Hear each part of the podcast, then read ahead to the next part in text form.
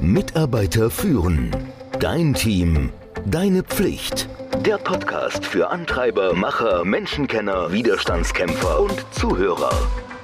Der Podcast von und mit Kai Beuth, dem Experten für das Thema Führung. Der Mensch hat Ozeane durchquert und Kriege geführt auf der Suche nach Unabhängigkeit. Kinder haben bis zur völligen Erschöpfung gebrüllt und geweiht, um Kontrolle zu erlangen. Eltern wissen, wovon ich spreche. Es ist ein so großes ja, Konzept, dieses Ding, die Unabhängigkeit, die Autonomie, dass sogar der Autor Daniel Pink in seinem Buch Drive erklärt, Autonomie ist einer der drei grundlegenden Antriebe der Motivation. Ich kann das Buch sehr empfehlen. Tief in deinem, in meinem, in unser aller Herzen liegt also der Wunsch, selbst entscheiden zu können. Und als Führungskraft hast du die Möglichkeit, die Autonomie deines Teams zu erhöhen, wodurch du mehr Engagement, mehr Hingabe, bessere Leistung ermöglichen kannst. Allerdings die Autonomie, das vergessen wir immer, kommt in verschiedenen Formen. Der erste Teil ist, wie du deine Arbeit machst. Darfst du deine Arbeit auf die Weise erledigen, die dir am besten erscheint? Da gibt es so ein filigranes Gleichgewicht zwischen ja, zu viel und zu wenig Anleitungen. Ne? In vielen Fällen ist es hilfreich, ja, effiziente Prozesse auf der Grundlage von Erfahrungen zu etablieren. Und mit der Zeit, das haben wir alle schon erlebt, veralten Prozesse. Die werden dann starr dann unterstützen die nicht mehr.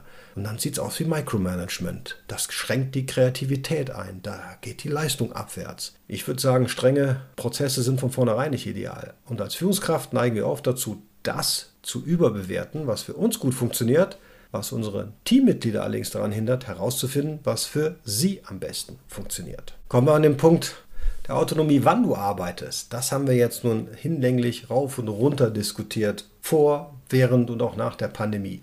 Aber darfst du denn zu den Zeiten arbeiten, die für dich am besten sind? Untersuchungen zeigen, dass wir alle für verschiedene Arten von Arbeit beste und schlechte Zeiten haben. Wir haben auch externe Anforderungen. Ja, der eine muss die Kinder morgens in die Kita bringen, der andere möchte abends mit der Familie zusammen essen. Das ist auch nicht einfach unter einen Hut zu bringen.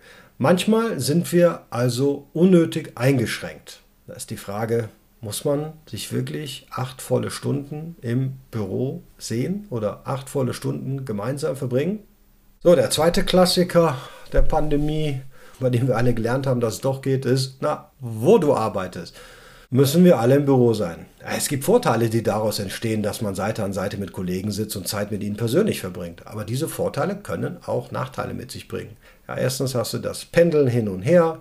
Zweitens, ja, ist es auch mal schön, so eine Vocation einzulegen. Also da kann man, wenn man jetzt schulpflichtige Kinder hat, vielleicht auch schon mal an den See fahren, dort im Hotel sitzen, tagsüber arbeiten und sich abends um die Familie kümmern. Das lässt sich heute organisieren. Das haben wir am Ende der Pandemie so hinbekommen. Also ist die Frage, geht das? Denn die Technologie, dass wir uns vernetzt halten, die gibt es heute schon. Und Menschen können inzwischen, das haben wir gelernt, auf der ganzen Welt arbeiten. Natürlich gilt das nicht für Leute, die in der Produktion arbeiten. Natürlich gilt das nicht für Leute, die im Service arbeiten. Hier reden wir mal über die Menschen, deren Leistung hauptsächlich im Büro oder an einem Rechner geleistet wird. Ja, dann haben wir noch den Parameter der Autonomie, mit wem du arbeitest. Ja, tatsächlich, das ist etwas, was einem nicht so als erstes einfällt. Gibt es denn die Möglichkeit für dich zu wählen, mit wem du arbeitest? Man kann das in kleinen Firmen nicht so einfach machen, mit wem man zusammenarbeiten möchte. Aber wenn man in einer großen Firma, in einem großen Projekt arbeitet, da kann es schon mal Zeiten und Teilprojekte oder Teilaufgaben geben. Da ist es hilfreich, wenn du dir aussuchst, mit wem du arbeitest. Es gibt nämlich Menschen, ja, mit denen arbeitest du nicht so gerne und du bist nicht so produktiv oder ganz im Gegenteil, du bist überhaupt gar nicht produktiv.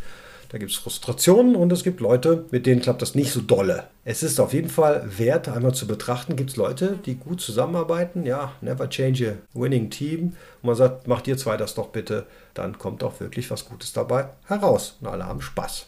Und dann haben wir die Königsklasse, an was du arbeitest. Hast du die Wahl bei deinen Projekten oder Aufgaben? Kannst du dir aussuchen, woran du arbeitest? Ich weiß, jetzt bewegen wir uns auf Glatteis. Also die Fähigkeit zu entscheiden, welche Arbeit du machst, beeinflusst die intrinsische Motivation. Wenn du dich für die Arbeit engagierst, dann bist du beharrlicher, kreativer und effektiver. Da gibt es einfach Studien zu. Auch wenn die meisten Arbeiten zugewiesen werden, gibt es manchmal Flexibilität bei der Frage, wer die Arbeit macht. Und du kannst deine Aufgabe mehreren Personen anbieten und ihnen die Entscheidung über die, ja, wer es machen soll, lassen.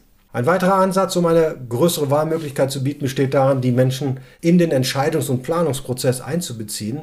Dann können sie mithelfen zu bestimmen, wer denn was machen soll. Das gibt einen zusätzlichen Buy-in und hat den Vorteil, dass derjenige, der am nächsten dran ist, Input dazu geben kann und meistens wahrscheinlich sogar die richtige Perspektive hat. Autonomie ist allerdings keine Einheitsgröße. Es ist deine Aufgabe als Führungskraft herauszufinden, welche Art von Autonomie für jeden deiner Mitarbeiter am wichtigsten ist. Und du musst dein Bestes tun, um diesen Wünschen nachzukommen. Allerdings brauchst du natürlich auch einen hohen Standard für das Ergebnis.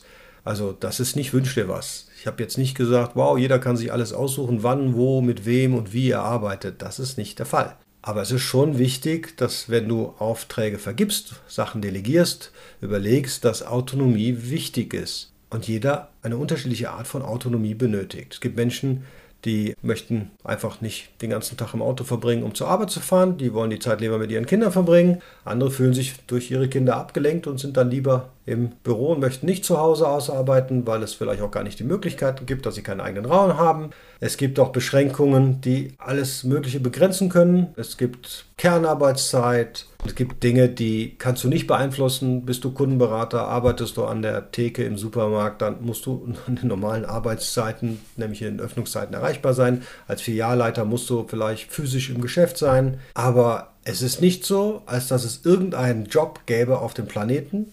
Ich würde mich freuen, wenn ihr mir Feedback dazu gibt, gerne in den Kommentaren. Aber mir fällt so auf Anhieb kein Beruf ein, wo nicht irgendeine Art von Autonomie, also Selbstentscheidung möglich wäre. So, unabhängig davon, wie du jetzt die Autonomie angehst, denk dran, das ist eine Reise. Also wie ich schon vorhin sagte, du kannst nicht morgen ins äh, Teammeeting gehen oder nachher und sagen, guten Tag. Heute kann jeder machen, was er will, wann er will, wo er will und wie er es will. Das geht natürlich nicht. Und damit du eine Hilfe bekommst, habe ich einen Workshop für dich konzipiert. Der findet statt am 27. Juli 2023 um 19.30 Uhr und da werden wir intensiv über die verschiedenen Aspekte der Autonomie und wie du das in dein Team einbringen kannst diskutieren. Du erhältst dir Tipps und Werkzeuge, die du relativ zügig in deinem Führungsalltag anwenden kannst. Der Workshop kostet bis zum 17. Juli, Achtung, also ein Frühbucherrabatt, nur 29 Euro und danach steigt der Preis auf 39 Euro. Im Preis erhalten sind allerdings nicht nur die Teilnahme am Workshop, sondern ich nehme den auf und du bekommst natürlich Zugang zur Aufnahme. Du bekommst auch ein Handout mit einer Schritt-für-Schritt-Anleitung, sodass dass du das, was wir gesagt und besprochen haben, auch umsetzen kannst und natürlich auch die Präsentation, die ich dort nutzen werde. Zöger dich nicht, melde dich jetzt an. Es ist eine Investition in die Zukunft deines Teams und ehrlicherweise auch in deine eigene Führungsrolle. Bis dahin, lass uns weiter an der Autonomie arbeiten und schauen, was wir gemeinsam erreichen können. Mitarbeiter führen. Dein Team. Deine Pflicht. Der Podcast für Antreiber, Macher, Menschenkenner, Widerstandskämpfer und Zuhörer. Der Podcast von und mit Kai Beuth, dem Experten für das Thema Führung.